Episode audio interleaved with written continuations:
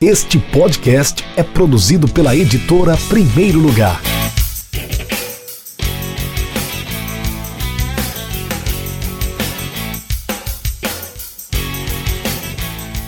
Olá para você, eu sou Rafael Moraes, sou fundador da editora Primeiro Lugar, sou também um dos editores. Estou aqui para mais um Café com o Editor, mais um episódio do nosso podcast, podcast oficial da editora Primeiro Lugar, uma editora especializada em esportiva. E hoje eu estou com Dimas Júnior. Para quem não conhece o Dimas Júnior, ele é professor, historiador, professor de ensino médio, autor do livro Futebol e Copas, uma aula de história, e também é, acima de tudo, viu? Lógico que tudo que ele fez na vida é importante, mas ele é também o prefacista ou porteiro do livro Da 20 a Santa Seleção, o livro lançado esse ano de 2021 pelo Cleiton Fagundes Cardoso, nosso autor, é, com ilustrações do TR Grisili, o livro Da Vinci e a Santa Seleção. A gente, vai, a gente vai falar um pouco mais sobre o livro daqui a pouquinho, mas antes eu quero conhecer o nosso convidado, né?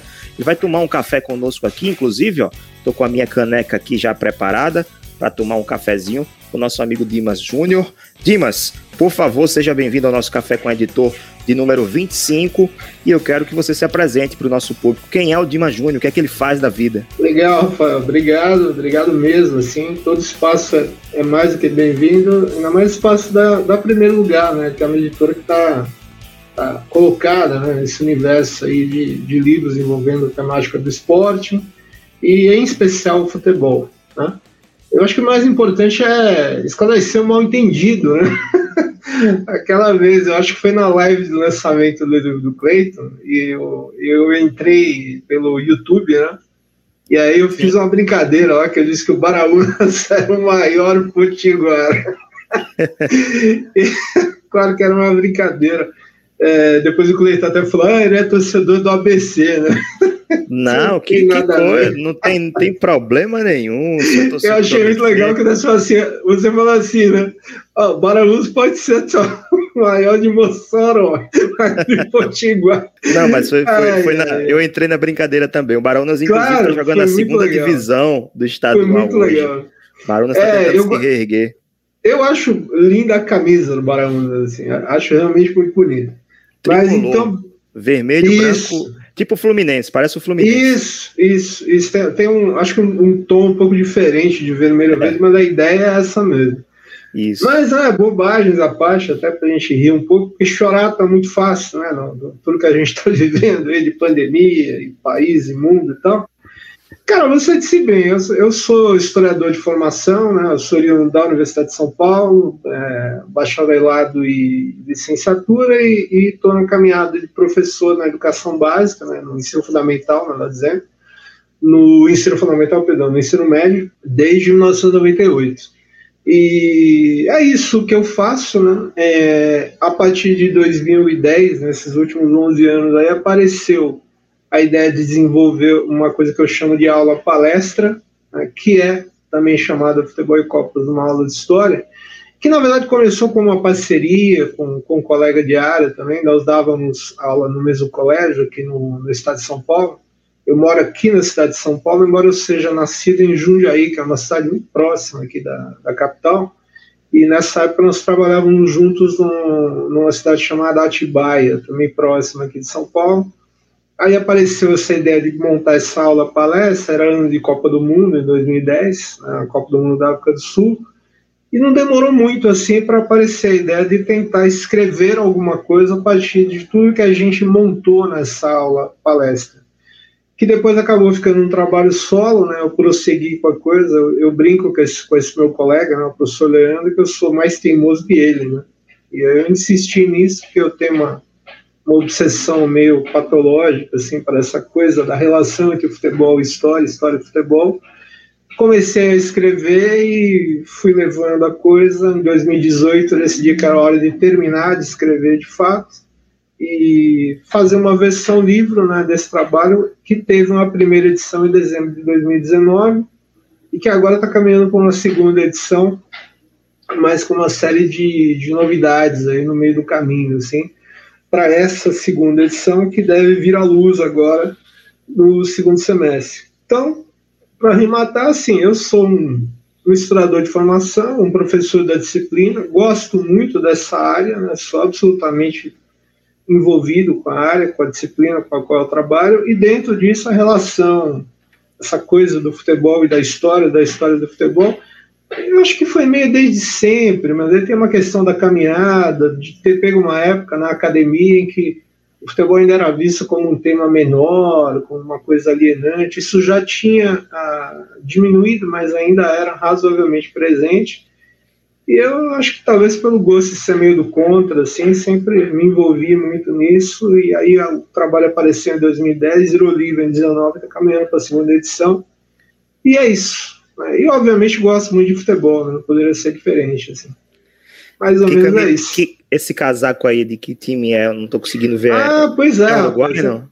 É, porque hoje aqui, aqui em São Paulo, você sabe, né? Tá, o clima está um pouco diferente do que deve estar em Natal, né? É, aqui em Natal e... deve estar mais ou menos uns 32, 33 então, graus. Aqui, pelo menos no meu computador aqui, tá batendo 10 graus, assim, mas é, aqui na cidade de São Paulo. Mas hoje de manhã parece que estava em torno de 5 Amanhã estão falando numa mínima de 3, né? Tá bem frio mesmo, assim. E outras regiões do Brasil estão mais frias ainda. Aí eu botei um negócio de manga comprida aqui. Esse agasalho é um agasalho, parece que é a primeira vez que eu tive a, sorte de, de viajar para Montevideo com a minha esposa.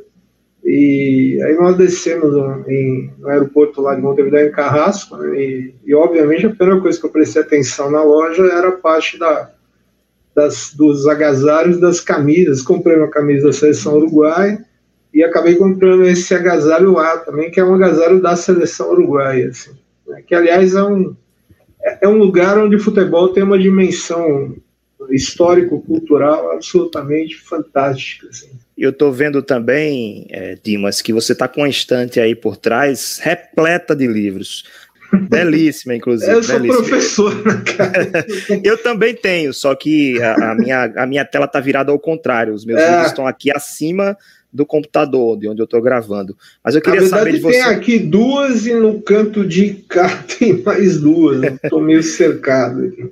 Eu queria saber de você, Dimas, com, como e quando esse hábito por leitura e pela escrita entraram Sim. na sua vida? Ah, isso é fundamental, né, cara? Ainda mais assim, na, na profissão que eu acabei né, escolhendo, quando eu decidi fazer o curso de História, eu já sabia que eu ia para o ensino, né? Isso era muito claro para mim. Eu gosto muito de trabalhar com ensino, apesar da gente saber né, que no, no, nosso país o ensino, a cultura, a educação são sempre extremamente maltratados. Assim. Então a entrada disso é, é meio desde sempre. Eu, eu, tive a sorte de nascer numa família que, embora meus pais, né, meu pai já não está mais aí, mas minha mãe está tá viva e forte, né, e eles, embora não, não, não, não fossem, no caso do meu pai, pessoas com, com, com grande uh, estudo na vida, até por questões sociais, enfim, mas eu não sei, é um negócio. É, essa é uma conversa perigosa que ela pode se alongar muito facilmente, assim. Mas é estranho como é, houve um tempo no país, né, eu sou de 68, em que mesmo famílias onde você não tinha, os pais não tinham conseguido estudar, né, meus pais conseguiram basicamente terminar o primário, assim, por N razões basicamente sociais. Mas mesmo nessas famílias, tinha uma questão, por exemplo, que era um ponto de honra ter na sala da casa uma estante com livros. Né? Isso era uma coisa comum, assim. Eu lembro dos meus pais gastando dinheiro com isso. Era um, um dever, assim. Né? E, e acho que isso ajudou muito. Inclusive, Dimas, que eu acho que isso tem voltado de alguma forma, né? Tomara, Nessa pandemia, tomara. É, não não o, o, hábito da leitura, né? Estou falando Sim. de ter o livro como um objeto de valor, de, de representação de algo positivo. Sem dúvida. A gente, a gente observa nesse momento de pandemia que uh, os meios de comunicação precisaram se adaptar, precisaram claro. participar de gravações remotas. A TV aberta, a Globo, por exemplo, tem é, o tempo todo com profissionais em casa. E se você observar, inclusive os entrevistados também, Sim. a maioria deles faz isso que você está fazendo aí, de ter os livros no fundo. Eu, eu, sei que a intenção sua não foi essa, de mostrar que tem livros no fundo, mas as pessoas até forçam a barra, às vezes, né, de colocar vezes, livros né? aleatórios, né, é. né, lá atrás para mostrar, ó, eu leio, eu, eu tenho uma certa intelectualidade é. pela leitura, é. né, É, é, também, mas não é só isso, né? A leitura traz muito mais benefícios. Pode continuar a sua explanação. É, eu acho que é isso que você falou. De repente, talvez a, essa coisa tão terrível toda que a gente ainda está passando sirva de certa maneira para isso, né? Mas o, o, que me chama atenção, eu venho pensando nisso um tempo, assim, é, é que essas famílias, que eram famílias assim de perfil trabalhador, né? Meu pai era mecânico, minha mãe era, era uma pessoa da casa, né? Trabalhou algumas vezes, mas, mas não tinha uma profissão definida. Mas é, é, é, como essas famílias, elas valorizavam isso, assim, né? mesmo não tendo uma formação escolar mais longa, mesmo não tendo um nível superior, né? como eu disse, meus pais gastavam dinheiro para comprar coleções de livros, para montar aquelas enciclopédias que, que, que, eram compradas em fascículos, em banca de jornal. Minha esposa até um dia desse estava comentando comigo que a mãe dela também fazia isso, e o perfil de família dela é muito parecido com o meu, assim. E eu não sei, a gente talvez tenha perdido um pouco isso com o tempo, não sei bem dizer porquê. Aí, como eu falei, é uma conversa aí perigosa que pode se alongar com facilidade, assim. Mas eu acho que isso foi importante para mim, na minha criação, Livros sempre foi uma coisa no meu horizonte, a leitura sempre foi uma coisa no meu horizonte, não era um problema, não era um sacrifício, assim.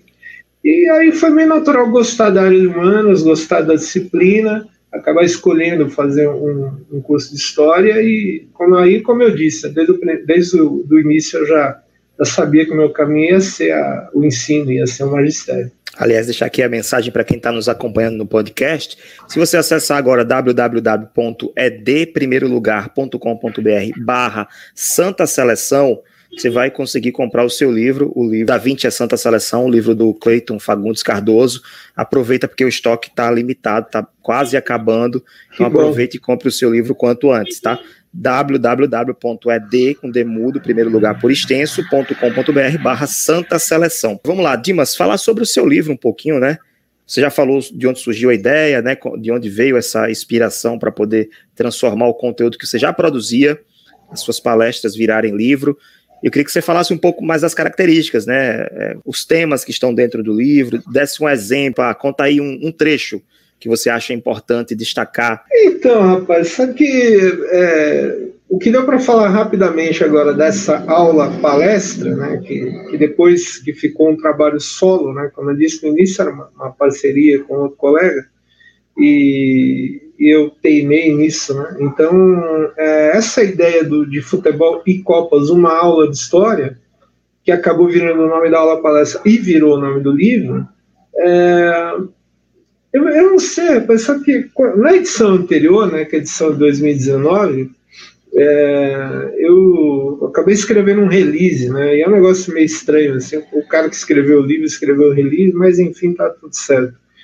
E aí me ocorreu, assim, dizer que é um, é um. Tem momentos em que é um livro, não é necessariamente um livro de futebol e nem necessariamente um livro de história, mas é um livro de futebol que fala de história e um livro de história que fala de futebol. E parece só um jogo de palavras meio besta, assim, mas na verdade é, é um jeito miserável de dizer que a, a ideia é que o texto caminhe né, na relação entre as duas coisas. Né? Então, é, me interessa ao longo do texto, tanto na edição original, a primeira, de 2019, quanto nessa que está vindo agora, né, é, fazer isso, né, quer dizer, usar é, momentos em que o, o, futebol se torna uma área de expansão muito violenta da história. Né? E, ao mesmo tempo, na história, esse futebol se expande também com muita violência, com muita força. Assim. Ou quando eles se encontram, talvez, um negócio que em alguns momentos do texto eu coloco.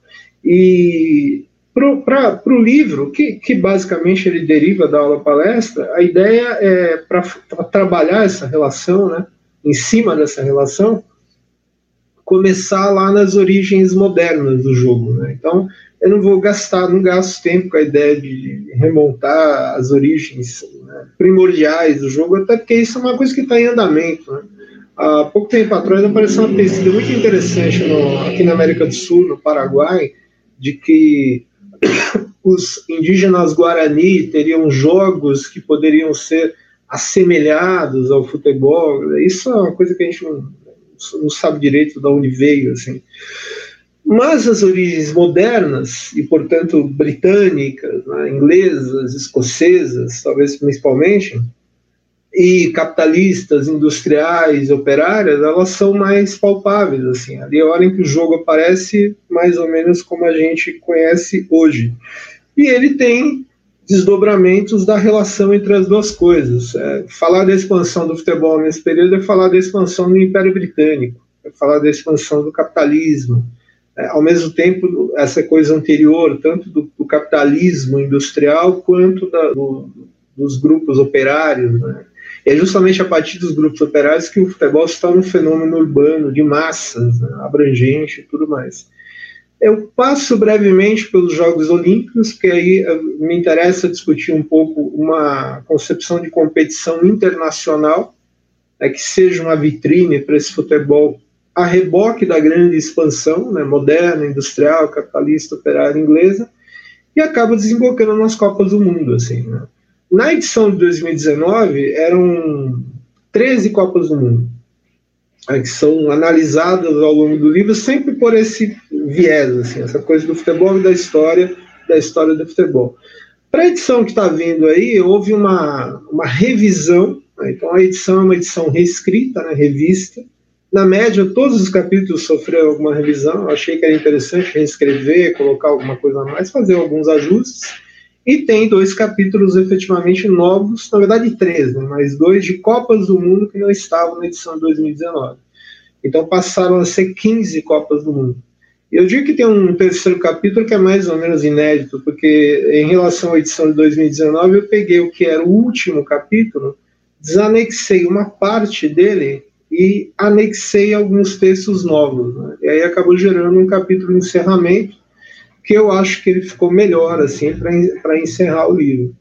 E talvez eh, valha dizer que para essa edição que está vindo agora, é, eu, eu, me preocupei porque não tem jeito, eu sou professor, assim, eu, eu trabalho com isso, estou na sala de aula.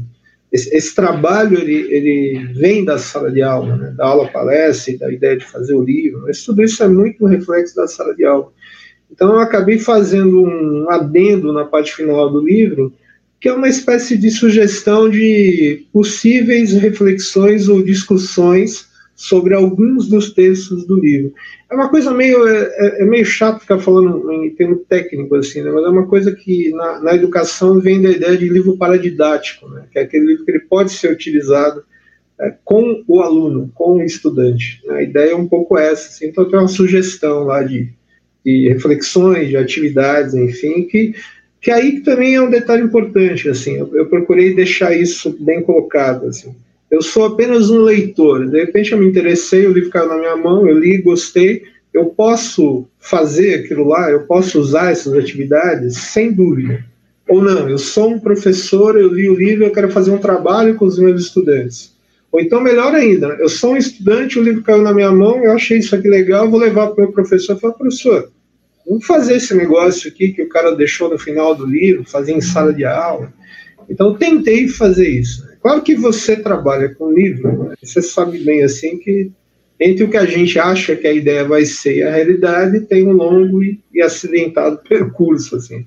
Mas a intenção, pelo menos, é essa. Então, essa nova edição, ela, ela tentou melhorar o livro em si, né? mas em cima da relação futebol-história, história-futebol, com esses capítulos novos, com a reescrita, e tentou empurrar também um pouco o livro para o universo da, da educação. Assim. Agora, o resultado disso aí a gente não sabe, né? Vamos ver o que vai ser. É, é que existe a literatura, é, a literatura na, na, sua acepção da palavra, né? Todo livro publicado é literatura. Mas Sim, existem também claro, os livros claro. é, é de literatura que são comerciais, que são os que vendem, né? Que efetivamente geram geram grana para quem está editando, quem está publicando, quem está escrevendo, né? Mas isso não tira em nenhum centavo, nem um, a importância desses livros que são, são editados e publicados, mas que possuem uma riqueza de entregam um conteúdo relevante, tão relevante quanto esses comerciais, né? Então, existem essas duas questões aí. Às vezes você publica um livro que é, não chega a tantas pessoas, mas ele tem um conteúdo tão relevante quanto aquele do blogueiro lá, do influencer, que publicou e vendeu e está no primeiro lugar no top best-seller da semana, né? Aquele livro até às vezes não tem nem nenhum conteúdo útil para valer. A mensagem é: nem todo livro, nem todo best-seller é melhor do que os livros que têm alcance menor. Claro que sim. Dimas, sobre, e eu não estou falando que o seu, nem, nem, nem um livro da editora Primeiro Lugar, entra nessas categorias, né? Eu estou só falando no geral aqui, falando sobre, sobre o mercado literário. Dimas, vamos falar sobre o, o livro do Cleiton, né? O, o Da Vinci a Santa Seleção. Tá na minha mão aqui, inclusive, capa maravilhosa, a ilustração do TR Grisili, com essas, esses, essas bandeirolas aqui dos clubes que ele citou no livro, né? Cleiton, ele faz, ele traz assim, é, é mistura realidade e ficção, que não deixa de ser também uma aula de história, né? Apesar da parte de ficção que está envolvida também, que Sim. acaba dando um charme maior ao livro, né? O livro tem o 144 páginas, ele é no formato 14 por 21, a capa é da Carol Palomo, é, tem a revisão da Ilana Vossosten, eu sou o editor, livro, né? Editor e diagramador.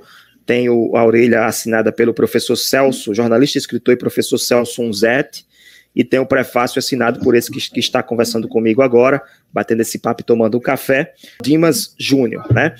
E aí, vou até ler uma, um trecho aqui do prefácio para você falar. Entre nas páginas deste livro como quem entra na cancha em dia de jogo, e em meio a conhecimento histórico e cultural, e muita imaginação, descubra como seria se os clássicos fossem boleiros. Dimas, como foi que você recebeu esse convite para ser o, por, o, porteiro, abrir as portas da leitura para pro, os leitores do Cleiton, ser o prefacista do livro, e se quiser também pincelar sobre o livro, sobre o Cleiton, esse é o momento de você fazer, é, passar manteiga no Cleiton, né? Dar aquela lambida assim. É. Quer saber disso?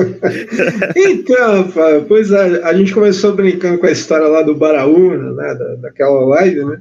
E aqui eu posso brincar de novo, assim, uma coisa que eu. É até legal te contar isso, que você é, de certa forma, é o pai da criança aqui, né? É o cara da editora. O pai é o Cleiton, eu, sou, eu posso ser é, tio, é, né? O pai é o Cleiton. Tio, né? É o tutor também, enfim. Porque a primeira vez que eu falei com ele depois que o livro saiu, né, pessoalmente, eu falei para ele, cara, os caras te enganaram lá no primeiro lugar, viu? Porque assim, o cara que tá na orelha tinha que estar tá no prefácio, o cara que tá no prefácio, quando muito, tinha que estar tá na orelha, né? É, claro que é uma brincadeira, mas ainda assim é uma brincadeira séria, né? Porque, cara, foi, foi legal demais receber o convite. E eu sei que corre o risco de ficar meio chapa branca, assim, né? Porque, ah, pô, mas o cara é amigo do Cleiton, o Cleiton é amigo do cara e tal. Né? Só que a gente se conhece há pouco tempo, na verdade. Eu conheci o Cleiton por causa do meu livro, a gente começou a, a conversar e tal. Eu cito um momento no prefácio, no final, né? Que eu falo, olha, você quer saber como é que eu sei essas coisas do Cleiton, né? Eu mesmo já fui com ele na Javari, ver o Juventus jogar e tal, e fomos mesmo, né? E eu falo que foi lá que ele me falou das ideias do livro pela primeira vez, pelo menos para mim, né? E foi mesmo também, né? É, então é chapa branca, assim, foi muito legal. Eu fiquei extremamente né, feliz, lisonjeado, não sei bem a palavra, quando ele me pediu para fazer o prefácio. Escrever foi uma delícia, na verdade, porque foi um prefácio muito pequeno, assim, muito direto, né? E eu, eu até confesso, assim, eu já conversei isso com ele, né? Quando eu sentei para fazer, né, ele me, me convidou, falei, bom, vou fazer logo, né? Para respeitar prazo e tal. A primeira coisa que você pensa é assim, né? Eu, eu não, não, não, sou escritor, não, enfim, né?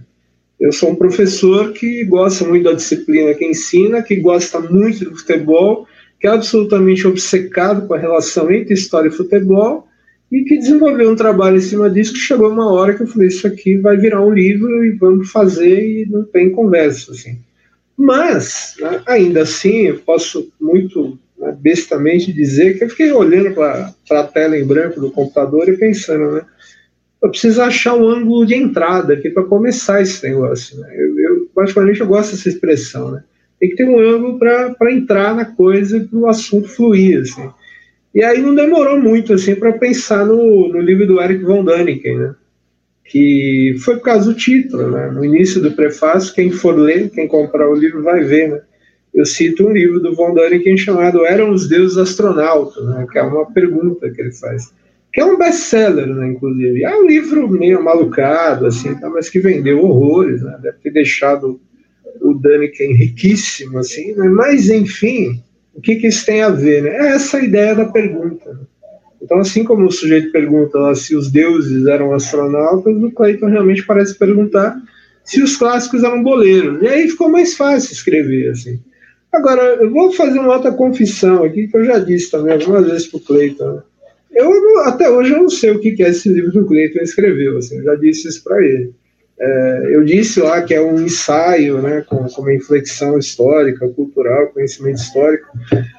Mas eu não sei, cara. O cara fez um negócio aqui que é um que tem muita imaginação envolvida, né, que tem um embasamento histórico. Né, ele escolheu esses, esses grandes né, gênios, luminares, enfim, da, da cultura humana, né, e colocou a cultura de futebol no meio disso. Né? É, então início, tem, a, imagina, tem a, a coisa literária, também, como você disse, né? Também Sim. tem muita dificuldade de enquadrar, né? Classificar isso, o gênero. Isso. É crônica, isso. é conto, é eu realidade. eu não sei. É, Até enfim, hoje é, é, relato histórico. Ah, Foi difícil o, também. Hoje. O Cleiton eu... andou dizendo, para terminar e, até te colocar isso para você pensar também, a gente trocar essa bola, o Cleiton anda dizendo ultimamente assim que é um livro de contos, né? Sim. Eu acho que pode até ser, talvez pela, pela dimensão dos textos, mas eu, eu acho que é muito é. mais do que isso. É, claro, o valor, o valor de conteúdo histórico e didático dele é muito mais do que só conto, né? Sim. Mas eu, eu também classifico como contos. São contos que envolvem realidade e ficção, né? Faz essa mescla de realidade e ficção. É isso. É isso. Eu acho que é mais. É a gente conseguiu encaixar dessa forma, inclusive no, quando ele é, decidiu cadastrar o, o, cadastrar não é inscrever o, o livro no concurso lá da literário do, Bradesco Jabuti, né? e no Jabuti também nos dois uhum. Bradesco ou Itaú nem lembro qual foi foi Itaú acho ele ele cadastro, ele inscreveu como como um livro de contos né mas é isso que você falou, tem muito valor histórico aí. Inclusive, quando um, um cliente entrou em contato conosco, ah, eu, eu, comprei um livro de vocês, mas eu queria saber se vocês fazem livro, livros infantis. Falou, não, a gente não faz livros infantis ainda, já tentamos, mas ainda não deu certo, por N é, questões, né?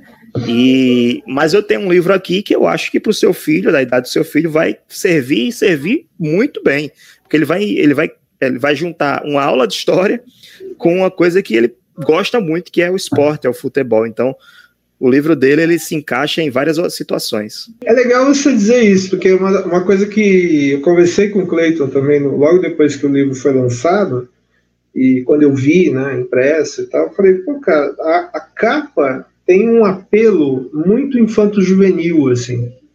A, a coloração, a, a, ideia. Bom, o trabalho do, do Grizzly, do Grizzly é fora de série, assim. Agora, eu arremato ainda nessa, cara. Eu acho que, assim, o Clayton conseguiu falar desses grandes personagens, falar do contexto desses grandes personagens, da obra de cada um deles. Né? Não, não, são personagens, na verdade, são, são pessoas, né? Que viveram, enfim, e que são tão importantes, e conseguiu trazer essa coisa da cultura boleira, né? da cultura de futebol. Né? Eu gosto dessa expressão, cultura de futebol. Aqui vale a pena assim. citar né, quais são os personagens, personagens sim, sim, reais sim. e fictícios que estão presentes na obra do Da Vinci a Santa Seleção. O Da Vinci, né, obviamente, que era torcedor da Fiorentina, Luiz de Camões, o poeta encarnado, Cervantes, Miguel de Cervantes, cavaleiro da figura Blanca que é o Atlético de Madrid, encarnado é o Benfica, que eu falei anterior do Luiz Camões. Shakespeare, ser e ser Aston Villa, essa, essa questão. Galileu Galilei, entre a razão científica e a paixão pelo Pisa, um clube italiano. Isaac Newton, da teoria da gravidade, a torcida pelo Grisbin Town. Mozart, Dom Rapid Viena, da Áustria. Beethoven, Mas... a nona sintonia de, do Colônia, da Colônia. Alemanha. René Descartes, de, é, o discurso do Saint-Étienne, da França, Baruch Spinoza, o Ajax da Holanda e o panteísmo do futebol. Aí eu não sei se, se eu estou pronunciando certamente, você que é da história aí deve saber melhor. Leibniz, é assim? Eu acho que é isso, é Leibniz, né? Me parece. Bayer, alemão, né? Bayern de Munique, matemático. Matemático. O Goya, Francisco de Goya, Real Zaragoza da Espanha, devorando seus rivais. Honoré de Balzac, a, comé a comédia de Marcelle, e tem outra coisa muito bacana no livro dele, o, o Cleiton é um cara aficionado pela cultura geek, né, e ele Isso. conseguiu trazer no livro dele conceitos é, que a gente vê muito em série, por exemplo, é, é essa questão da, dos crossover, né, de, de, de, você pegar um texto e fazer uma relação com outro, É, um, um, um, conto é a continuação é de outro, faz encontro dos personagens, é né? Ele é, muito, muito bom. Inclusive, ele já está pensando em, ampliar essa, esse conteúdo desse livro, não sei o que é que ele decidiu. Aliás, Dimas, ele nem sabe que a gente está gravando, tá? Vai ser surpresa pro, pro Cleito quando ele souber. Quando é, e você sabe, depois que você me, me deu um toque pra gente fazer, eu acabei, por, até por uma coincidência, acabei não falando com ele nesse tempo. Assim. Eu também correria dizer, pô, ah, o Rafael lá no primeiro lugar, a gente vai fazer um bate-papo e também não tá sabendo mesmo. A gente tinha, a gente tinha, vê, né? A gente é, é a seleção de Da Vinci né? a Balzac é brincadeira, né? Desculpa a gente tinha pré-combinado depois do lançamento, ah, vamos fazer um café com você também, falar do seu livro, legal, falar de literatura. Legal. Então é bacana também. Aliás, vamos lá para nossa reta final. Sim. A gente está falando aqui, eu falei que a gente vai falar sobre literatura também, nós já falamos e vamos continuar falando. O café com o editor é para isso, é para bater papo, é para conversar, é para trazer conteúdo relevante. Tem livros para indicar? para o nosso público? Ah, sem dúvida, sem dúvida. E até aconteceu um negócio curioso, assim, cara, né, e bem boleiro também, né? Eu acabei, assim, pensando, depois que você me falou, né, você me pediu três indicações, dois ao menos, né, desse universo do esporte, né? E um não necessariamente, assim. Eu até deixei uns, uns na suplência aqui, né? Eu fiz um banquinho de reserva, assim. É, então, eu sei que vai parecer muito, muito chapa branca, assim, mas obviamente o primeiro livro que eu vou indicar é o do Clayton. Né? É, e não é chapa branca, porque o livro é muito legal, né? muito legal mesmo, assim, porque eu ainda não consigo classificar o que é isso aqui, né? mas é assim, você gosta de história, você gosta uh, de saber desses grandes personagens, dessa, dessas grandes figuras da história cultural da humanidade, e você gosta de futebol, né, então você vai gostar de ler o livro do Clayton. Né, ele, ele vai nessa direção, assim. E uma coisa que eu acho que é importante dizer em relação ao livro do Clayton, né? Ah, mas então a graça da coisa é saber para que time torce cada um desses caras, mas vai muito além disso. Né? Isso que eu achei que é muito legal, assim. É, e eu até falo isso para fechar, né, é, com relação ao livro do Clayton, porque às vezes é uma coisa que acontece em relação ao meu trabalho, assim, né? Ah, então é um livro sobre Copas do Mundo? Não, não. Na verdade, é um, primeiro é livro sobre a relação entre história e futebol, futebol e história. E ele chega nas Copas do Mundo, né? mas ele arranca lá do século XIX, assim, né? E aí faz um longo passeio pelo século XX ao longo, né? agora dessas 15 Copas do Mundo. Então, sem dúvida, o primeiro livro que eu indico é o livro do Clayton, assim, sem dúvida mesmo, né, que é o Da Vinci a Santa Seleção. Para ficar na área do esporte, eu pensei, falei, pô, é legal pegar uma coisa pesada, básica, né, e eu sou professor, então, indicação de professor, assim, para você criar uma base né, boa, forte, assim. Ou como eu aprendi lá nos meus dias de Universidade de São Paulo, né, na história, assim, né, quando a gente estava em dúvida para escrever um trabalho da disciplina, a gente ia conversar com o professor, né? Aí a primeira coisa que o bom professor perguntava para a gente era assim: Você já olhou na enciclopédia? E era sério. Eu até no começo achei que eles estavam tirando um com a minha cara. Eu falei: é sério. Vai lá, olha o verbete geral, cria uma base legal para sua reflexão e dali você vai seguir para o específico do trabalho que você precisa escrever. Então, nessa linha, sem dúvida, eu recomendo A Dança dos Deuses, Futebol, Sociedade e Cultura, do professor Hilário Franco Júnior. É, que, se você tem interesse em refletir sobre futebol, né, numa, numa, ambientação cultural, histórica né, e, obviamente, acadêmica pesadíssima, assim, o primeiro livro é esse aqui, sem dúvida. Assim. E fecho com uma coisa que eu sempre acho importante dizer. Né? O professor Hilário, ele, é, eu fui aluno dele né, em duas disciplinas, maravilhoso, assim. Só que o professor Hilário, ele, ele é de formação medievalista, né, e era, talvez, assim, o mais importante medievalista, creio eu, que da América Latina até, né? E é muito engraçado, hoje, eu, às vezes eu olho para esse livro aqui, para outras coisas que ele escreveu, né? ele está sempre colocando algum texto em jornal, com a temática futebol, né? Ele se aposentou né? Aí ele saiu da Idade Média e foi se dedicar a uma coisa pela qual ele era completamente apaixonado, assim, né? E eu nem desconfiava na época. Se alguém me dissesse isso lá nos anos de formação, eu ia rir da cara do cara. o Hilário vai mexer com futebol. O Hilário é um medievalista seríssimo, fez doutorado na França e tal, um cara Não, não, é um boleiro de primeira linha, assim, esse livro é absolutamente fundamental, é um estudo, assim, fantástico mesmo, A Dança dos Deuses, Futebol, Sociedade e Cultura. E o terceiro, aí assim, saindo desse universo boleiro, né, eu fiquei pensando bastante, assim, né, e aí eu falei, não, tem que ser o livro do Wagner William, que é um jornalista brasileiro, que é O Soldado Absoluto, uma biografia do Marechal Henrique Lott. Esse livro é absolutamente obrigatório. Ah, mas ele conta a história do Marechal Lott, que é um personagem da história do Brasil no século XX. Né? Fundamental, importantíssimo.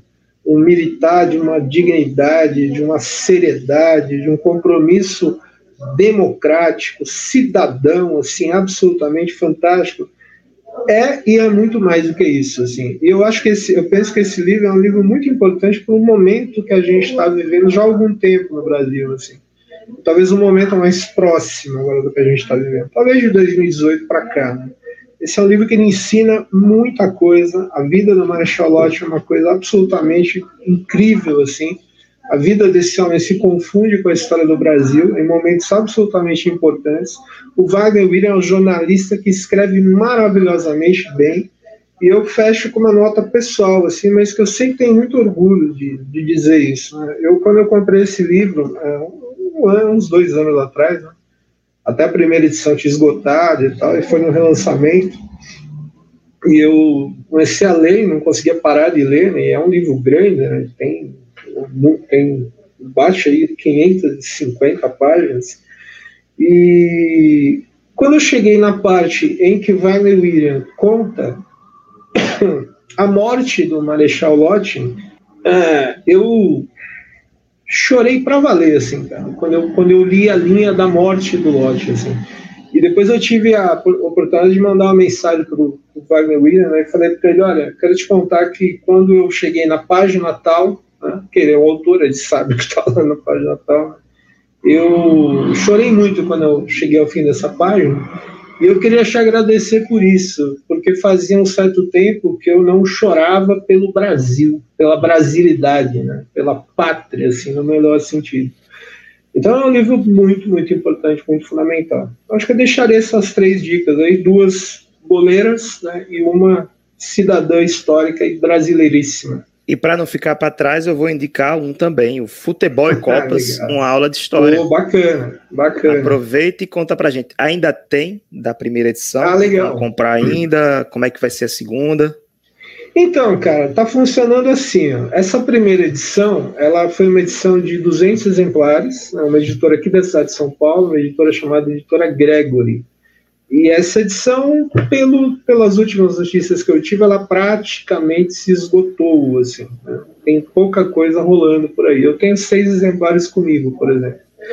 É, na página do Facebook do livro, né, então, se você pesquisar no Facebook é livro, futebol e copas, uma aula de história, você vai cair nessa página. A publicação fixada, ela tem tanto o link, tem uma descrição né, do trabalho do livro, e tem o link da loja digital da editora Gregory, e tem vários links de outros locais em que o livro está ou esteve, alguns ele aparece como disponível. Agora, o que está acontecendo é que, né, como eu disse, eu fui para uma casa nova, né, estou trabalhando agora com a editora CRV, que é uma editora de Curitiba, que tem um perfil cultural barra acadêmico, né, que, que me atraiu bastante, assim, a proposta foi bem interessante, então, esta nova edição, ela deve vir à luz fins de setembro, início de outubro. A produção está andando muito bem, assim, a parte de diagramação praticamente já, já encerrou, capa também praticamente já encerrou. Tem outras coisas que vão acontecer nesse meio tempo aí. E o que eu posso dizer é um pouco o que a gente já falou, né? Vem aí uma edição que é uma edição revista, rigorosamente revista, praticamente todos os capítulos sofreram alguma reescrita, algum ajuste, ampliada, que existem dois capítulos rigorosamente novos, com a inclusão de duas Copas do Mundo, 1966 e 1982. E esse último capítulo, que é meio novo e meio velho, assim, eu peguei uma parte de um texto anterior e fiz um arranjo que me pareceu melhor para o fechamento do livro. Uh, vem o adendo das sugestões de atividade, de reflexões sobre os textos, que a gente comentou um pouquinho, que é a tentativa de empurrar o livro um pouco mais para também para o universo da educação. E uma coisa que talvez seja interessante citar, né, é, o livro, a edição de 2019, então que ainda é possível encontrar, né, a página do Facebook é um caminho legal para quem tiver interesse, né, bem tranquilo, assim. Mas é, a edição 2019, ela saiu com dois prefácios, né, e eu tive uma honra suprema, assim, até porque eu sou rigorosamente ninguém, né, eu tive o prazer de contar com o prefácio do professor Celso Zelt, né, que foi o, o, autor do texto de orelha do livro do Clay, aí com vocês na primeiro lugar, e o outro prefácio que é do jornalista Milton Neves. Foi bacana, principalmente porque o Zelt ele tem o perfil de crônica esportiva barra professor. E o Milton, a gente sabe, é um dos nomes pesados aí da crônica esportiva no Brasil. A crônica de futebol, né, melhor dizendo. A nova edição tem uma troca nesse sentido. Né? E aí foi uma outra caminhada, assim, que é uma coisa que eu queria muito, muito que acontecesse e acabou acontecendo muito além do que eu poderia imaginar e querer, assim. Muito contente com isso.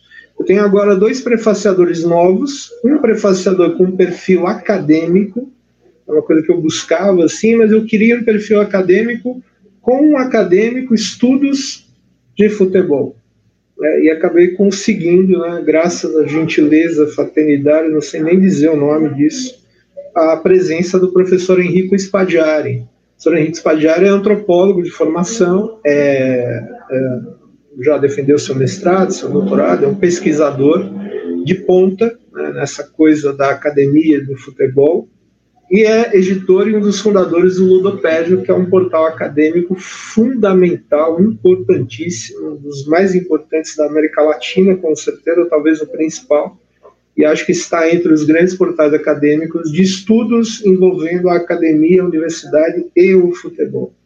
E o professor Henrique Spaggiari né, escreveu um prefácio maravilhoso para o livro, que, que assim eu não sei nem dizer o quanto isso significa, o quanto é importante, até pelo viés, né, pela coisa do rigor acadêmico.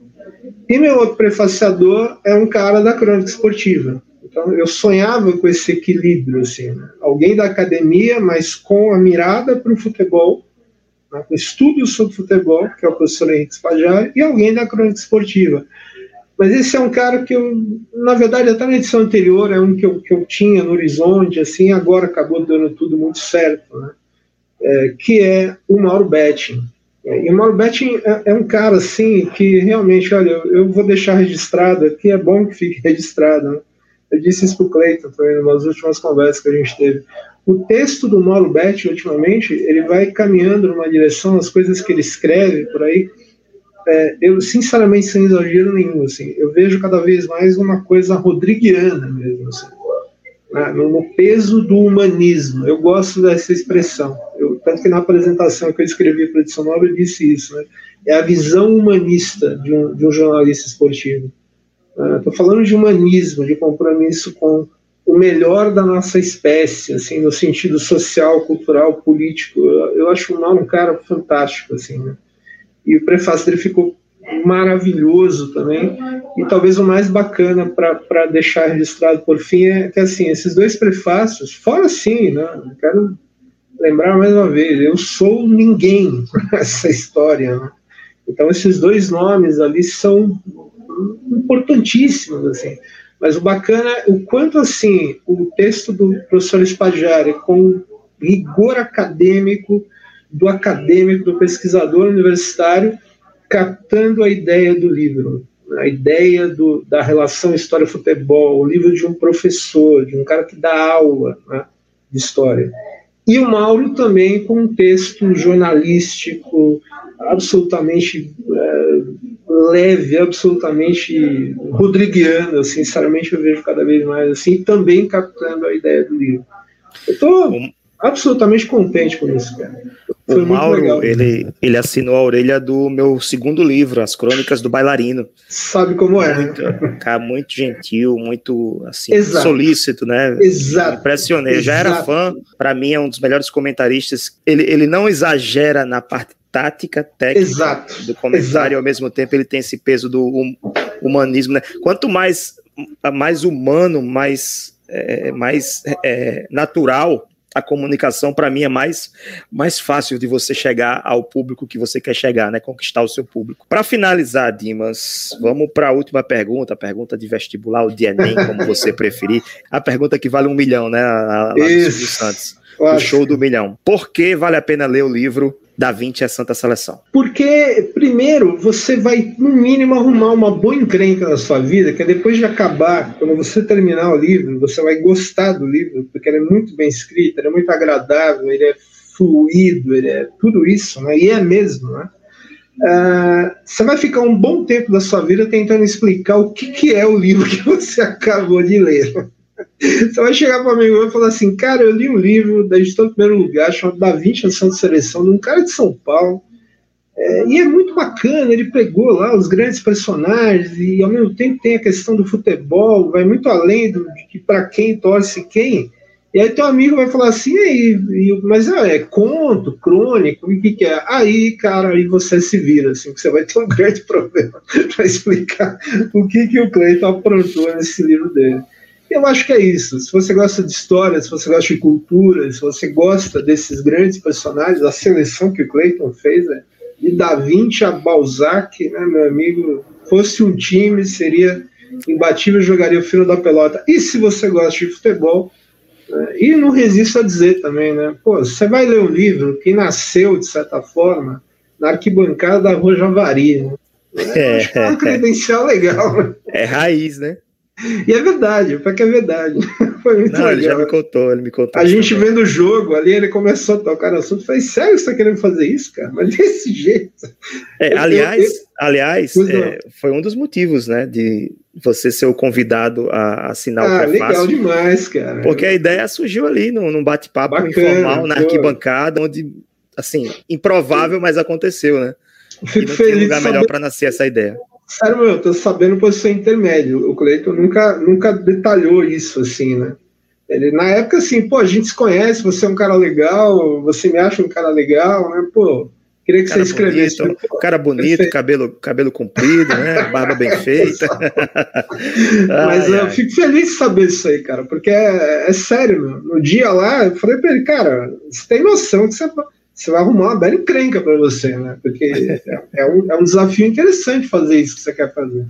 E ele também tá nessa linha ainda, né? Então acho que vai vir coisa interessante aí, mais ou menos nessa direção. Você sabe onde ele esperar do que eu. Muito bem. Chegamos ao final do nosso Café com o Editor 25, com Dima Júnior, prefacista do livro da 20 a Santa Seleção, historiador, professor, escritor e tudo mais. Você que acompanhou até o final conheceu a história, a trajetória desse cara.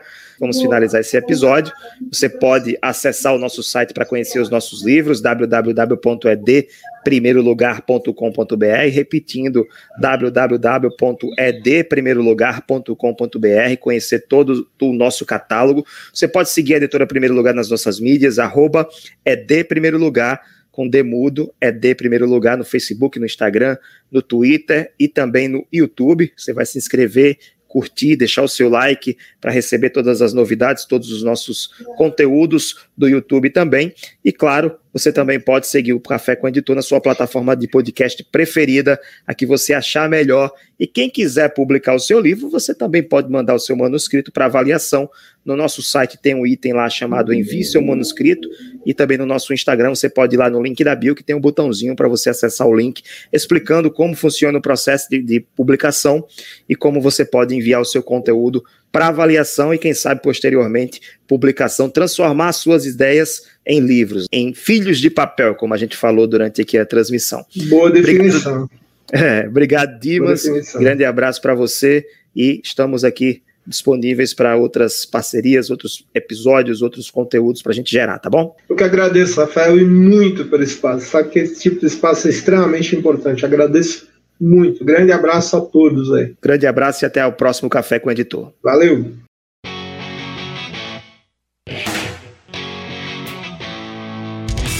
Acesse www.edprimeirolugar.com.br e conheça nossos livros.